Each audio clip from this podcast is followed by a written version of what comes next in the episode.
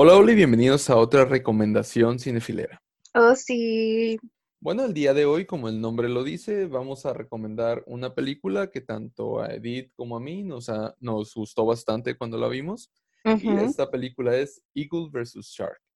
Shark, shark. estuve buscando, al parecer no tiene nombre en español, pero en español sería algo así como Águila contra Tiburón, ¿no? Esta película, tengo entendido, es la primera película de Taika Waititi. ¿Oh, en el serio? director de, sí, el director de Jojo Rabbit recientemente, el director de ah, Hunt for the. Wilder People, Thor 3, Ujú. aproximadamente la 4. Un director y guionista que a mí, la verdad, me gusta mucho cómo hace sus películas. Me parece Sí. que es un director muy talentoso. Eh, de hecho, ya hemos hablado de él anteriormente cuando hicimos la, el Convénceme de Hunt for the Wilder People. Y la verdad creo que no, no queda mucho más que pueda decir al respecto de él. Eh, sus películas son películas con bastante comedia, con bastante drama, que logra equilibrar muy bien ambas partes. Muy originales. Muy originales sus películas, la verdad.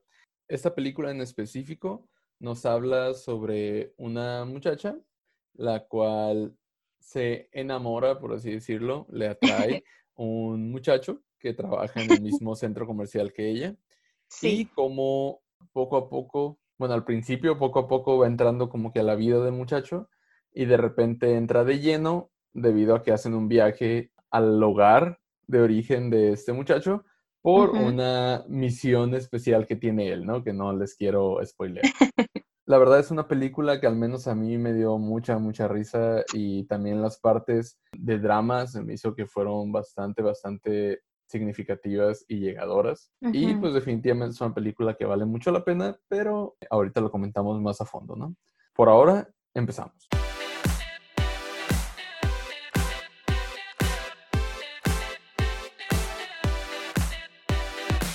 Bueno, ¿tú qué es lo que recomendarías de Eagle vs. Shark? Fíjate, es ese tipo de película que por mí misma no vería. Tú me la mostraste y no tenía gran expectativa, la verdad. Y sobre todo la forma en la que está grabado. Es, es que no sé, no sabría darle un nombre, porque es como que se siente bien natural, como si estuvieras ahí viendo Sí. los movimientos que hace la cámara, el color o la nitidez, no, no sé, es, es siento que único rescato mucho lo que es la historia porque está divertida, pero también está como que impredecible. Sí, muy Eh, impredecible. Sí, o sea, creo que nunca me dejó de llamar la atención lo que estaba pasando. No siento que sea muy complicada la historia, creo que la supo desarrollar muy bien, aunque pudiera ser algo simple. Sí. Sí, ahorita Ah, que mencionas tú eh, el hecho de que la forma en la que está grabada, bueno, la Ajá. película es de Nueva Zelanda, Taika Waititi pues es de Nueva Zelanda Oh. y pues es una película, quieras o no, de un presupuesto más bajo a lo que nos tiene acostumbrado Estados Unidos, ¿no? Obviamente se va a notar un poco de diferencia, pero como tú lo comentas, creo que en parte es lo que le da ese toque único que tiene la película debido a que ajá, no, no se siente actuada la película, los personajes los sientes muy, muy reales. Los actores protagónicos pues son la muchacha, ah, aquí lo tenía, se llama Lauren Horsley, pues una, una actriz de Nueva Zelanda, supongo. Ella también ayudó a escribir esta historia. Wow. Y el tipo que sale es Jamin Clement, que él pues sí los- lo hemos visto en una que otra película. Él salió en otro... en Es, Moana. es Tomate, es el, es el cangrejo en, en Moana, pero visto con su cara, bueno, más o menos. Ah, él salió en Hombres de Negro 3, él fue el villano, ¿no? Boris el animal. Wow. Y además él salió en otra película de Taika Waititi, escrita por él también, que se llama What We Do in the Shadows, ¿no? Que también ya lo había mencionado anteriormente, es una película sobre vampiros, que es como un mockumentary, tipo documental falso. También es muy buena película. Y es un actor, creo, un poco más conocido, ¿no? De entre los que salen en el elenco, creo que él podría decirse es el más famoso, Resalta. ¿no? Y la verdad es que los dos hacen un muy, muy buen trabajo en llevarte a esa historia y dejar que te envuelvas por completo en los personajes, ¿no? Son Sí. personajes bastante extraños, son como esas son como personas raras, por así decirlo. Sí. Ah, y es lo que le da ese como encanto que tiene la película, ¿no? La, la historia, pues creo que como tú lo comentas, es bastante sencilla, bastante lineal. No hay en sí en realidad un problema enorme, simplemente son problemas de la vida real, cotidianos, pero la manera en que ellos buscan la solución creo que es lo que los hace interesantes, ¿no? Utilizan Sí. su personalidad para llevar la historia a través de esta hora y media aproximada que dura, ¿no? De hecho, me gusta mucho, eh, pues ahora sí que la personalidad de los dos, porque creo que a pesar de ser tan diferentes, ah, logran que encajen. Creo, es, es que no sé, sabes que me encanta cuando en las películas hacen la historia de amor, así como que con detalles Sí. ah, diferentes para ambos, eh, bueno, para cada, no, ¿cómo decirlo? Como para la pareja. O sea, única para ellos, ¿te refieres? Ajá. Sí. Sí sufrí en, en, en algunas escenas y no sé, el gusto de estarla viendo creo que me termina de convencer que es una buena película a la cual no estamos acostumbrados. Sí, definitivamente. Bueno, la razón por la que yo miré esta película fue porque desde que salió la de Thor Ragnarok me gustó mucho la manera que tenía él de escribir y de dirigir. Entonces miré algunas películas en aquel entonces. Miré What We Do in the Shadows, la de los vampiros y Hunt for the Wilder People, que les comento, ya, la- ya tenemos una reseña aquí.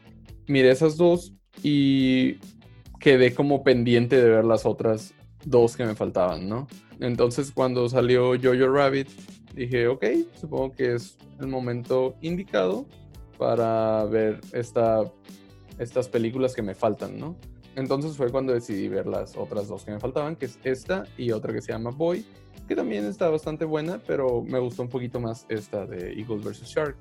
Y de verdad me sorprendió mucho el hecho de que desde el principio tiene muy marcado su estilo.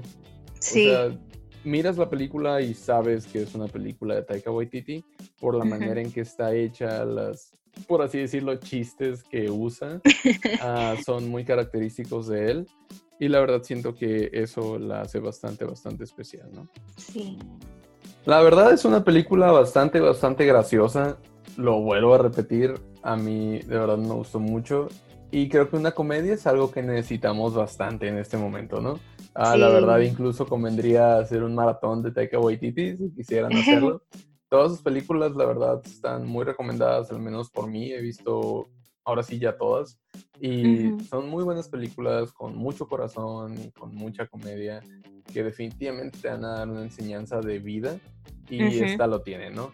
O sea, de verdad es una película que a mí me sorprendió mucho, que en un buen sentido y que Sí. definitivamente me quedo con ganas de volver a verla, ¿no? De hecho, la vi Sí. dos veces, la vi yo solo y luego te la enseñé a ti porque supuse que te iba a gustar, ¿no? Entonces ahora se las comparto a ustedes para que ustedes también puedan disfrutar de esta gran, gran película, ¿no? Obviamente también está recomendadísima Hunt for the Wilder People, de la que les comento ya hablamos. Um, Ujú. Está en YouTube, si la quieren buscar ahí está nuestra Wow. Y pues Jojo Rabbit también ya hablamos de ella, ¿no? Durante el especial, entre comillas, de los Oscars.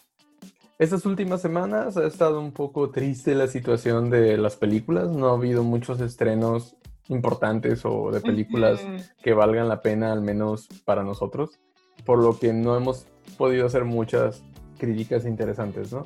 Pero ah, próximamente hay unos cuantos estrenos en digital, unos en Netflix, en Disney Plus, que se ven interesantes. Entonces vamos a ver qué pasa, ¿no? Igual a ver para cuándo abren los cines y para, a ver para cuándo se estrenan las, las películas que estamos esperando desde hace meses, ¿no? Sí. Pero bueno, por ahorita es seguir aguantando y pues ver lo que se pueda ver, ¿no? Escarbarle un poco a películas del pasado que podrían valer la pena. O este tipo de películas que en lo personal te sorprenden, la verdad. Sí. Muy recomendada, eh, Eagle vs. Shark. ¿Dónde la pueden encontrar, bebé? La pueden encontrar en alguna página de internet porque según tengo entendido no está ni en Netflix ni en Amazon. Ni en Prime. Mm, No, no está en Prime. Dudo mucho que esté en Cinepolis Click. Cinepolis Click es donde hay como que más variedad. Pero al Ajá. ser una película, pues ahora sí que extranjera, más extranjera porque pues, es Nueva Zelanda, y pues no tan nueva, creo que va a ser un poquito difícil, pero definitivamente si la buscan, la pueden encontrar, ¿no? Tal vez ahorita por el estreno de Jojo Rabbit, que fue a principios de este año, la gente decidió subir a otras películas de él, ¿no? Tal vez, esperemos. Um, de igual manera, es una película, como les vuelvo a decir, muy recomendada por nosotros. Bueno, si ya la vieron, déjenos en los comentarios qué les pareció, si sirvió de algo. ¿Les gusta el nuestra- estilo de Taika Waititi? Sí, exactamente, si les gusta, si sirvió de algo nuestra recomendación o e incluso si hay alguna del mismo director que les guste más, tal vez, ¿no? A mí en lo personal me sigue gustando más Hunt for the Wilder People, pero también creo que esa película es bastante buena. Sí. Bueno, eso ha sido todo por el día de hoy, por esta semana. Ah, la próxima semana ya veremos qué estrenos hay. Estoy seguro que hay un estreno por ahí en Netflix, entonces vamos a, a checarlo para traerles otra crítica, ¿no? Como cada semana, yo soy Antonio Yo soy Edith. y nos escuchamos la próxima semana por Cinefileo. Bye. Bye.